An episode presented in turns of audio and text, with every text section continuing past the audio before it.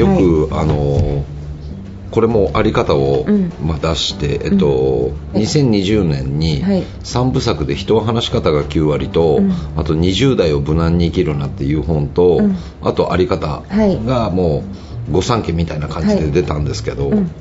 問い合わせの中に、うん。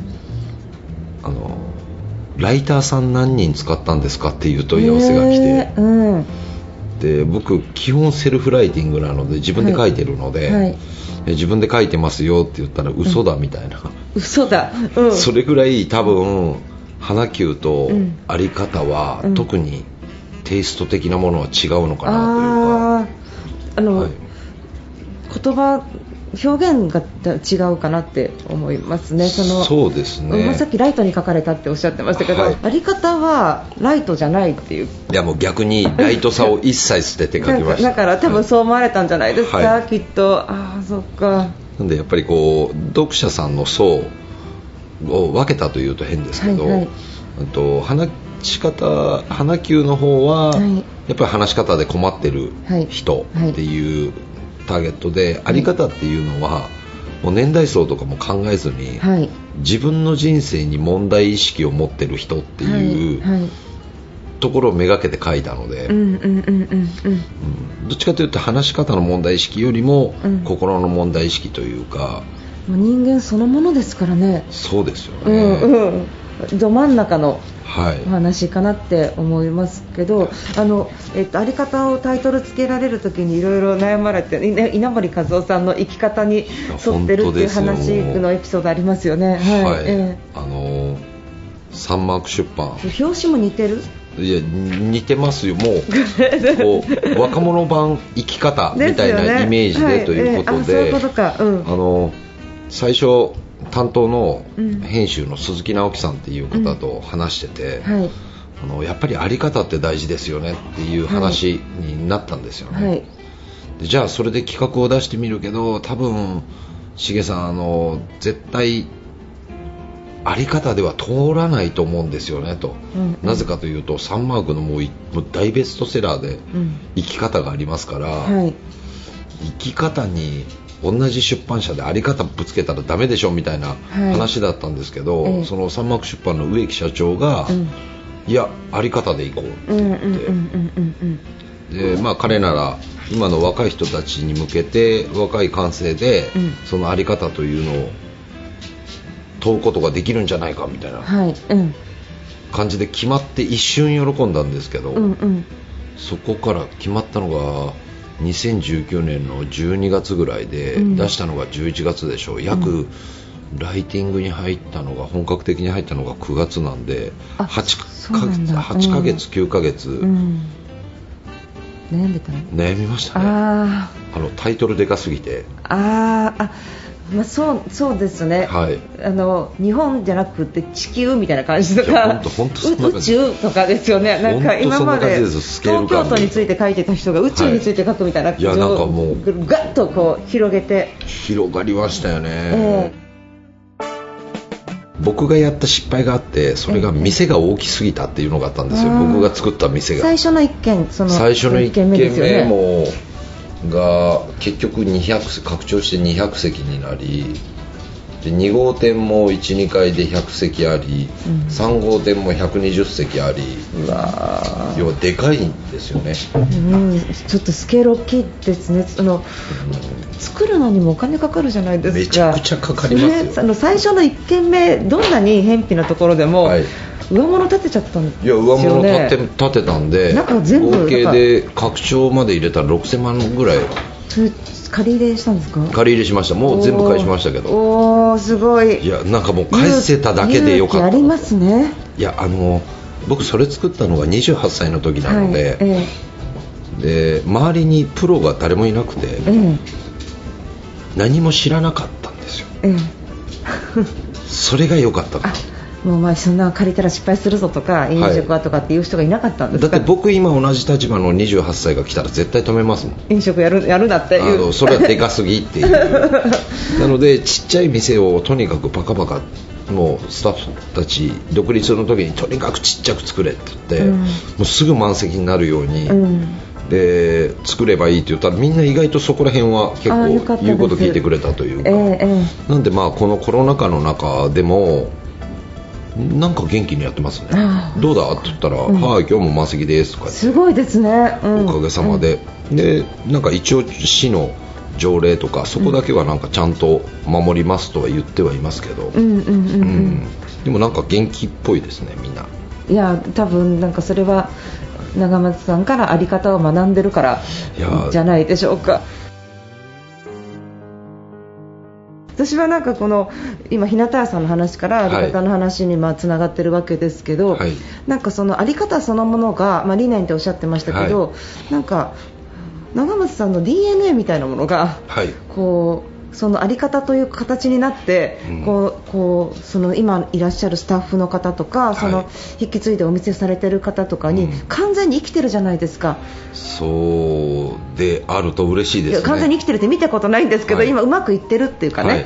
元気だそしてうまくいってるっていうことをさっきおっしゃってたんですけど、はい。それそのものがなんかそういうことがなんかこう伝わってるのかなっていうか、なんかあり方がうん他の人に。そうですね。だからなんかこうスタッフたち九州のスタッフたちからは、うん。このあり方を出して、まあ、うん。みんな一応読んでくれるじゃなはいいですか、あまとめてくれてありがとうみたいな。ああそうか。うん。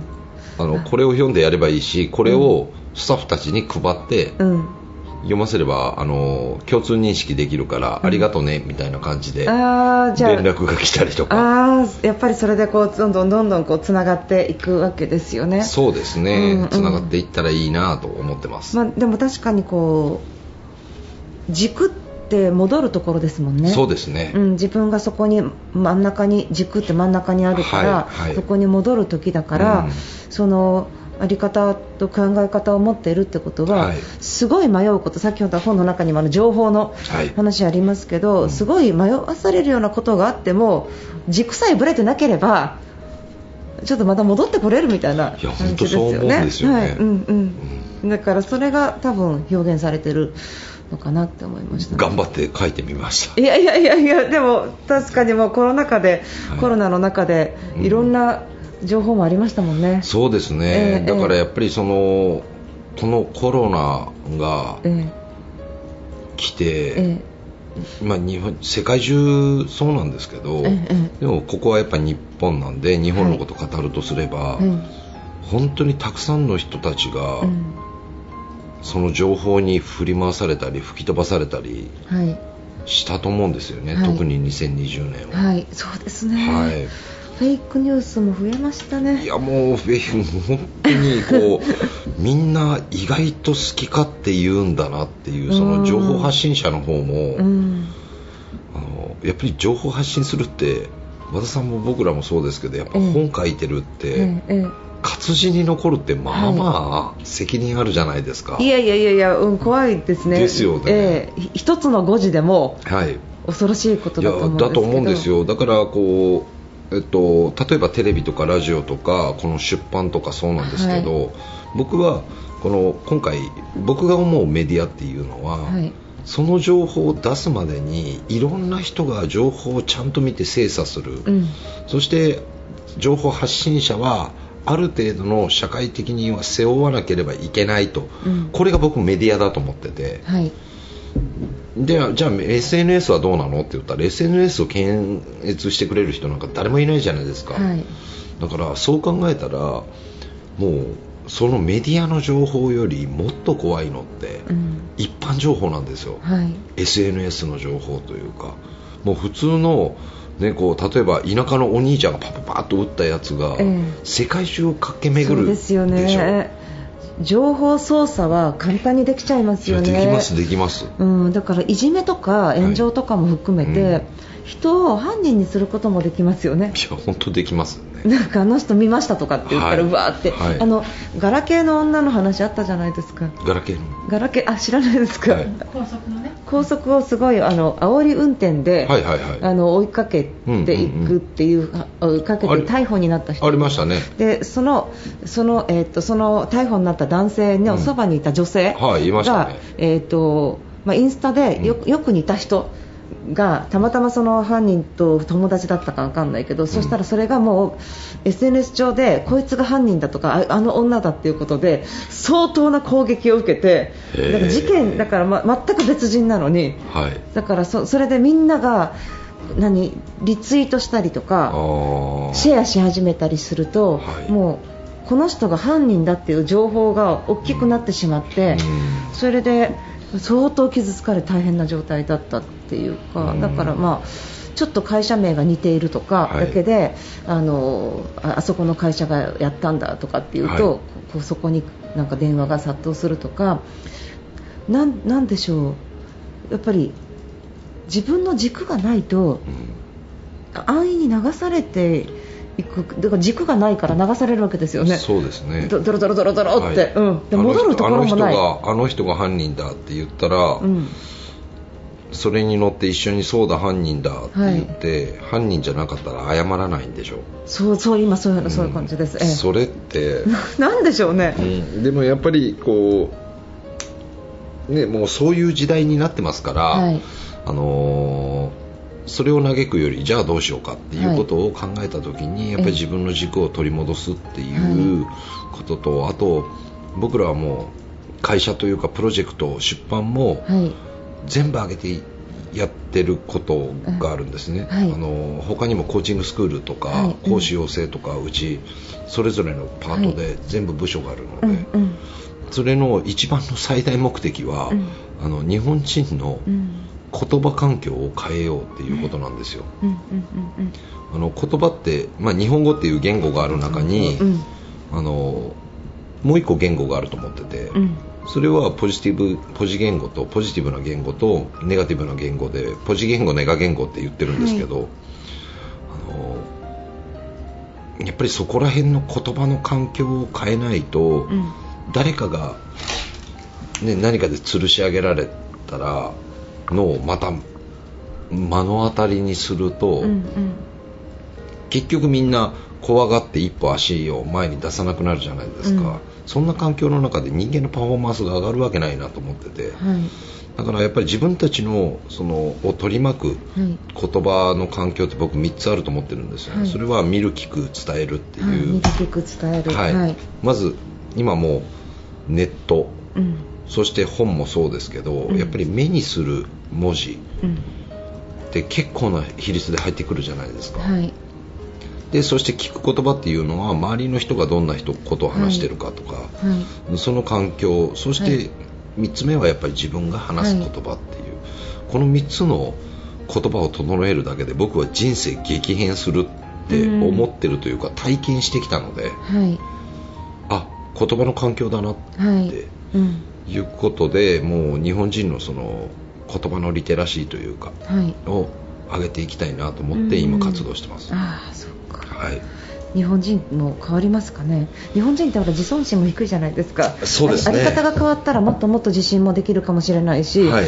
なんかそういうのを思っそうですね、うんそれの一番種になるスタートが僕は言葉だと思ってるんですよ。ね、うんうんうんうん。あでもそうですね、はい。うんうん独り言とかも言いますもんね。うんそうです、独り言っていうか心の中で、はい、なんか例えばお腹空いたなっていうのうんうん。は発信してないけど、はい。心の中でありますもんね、はい。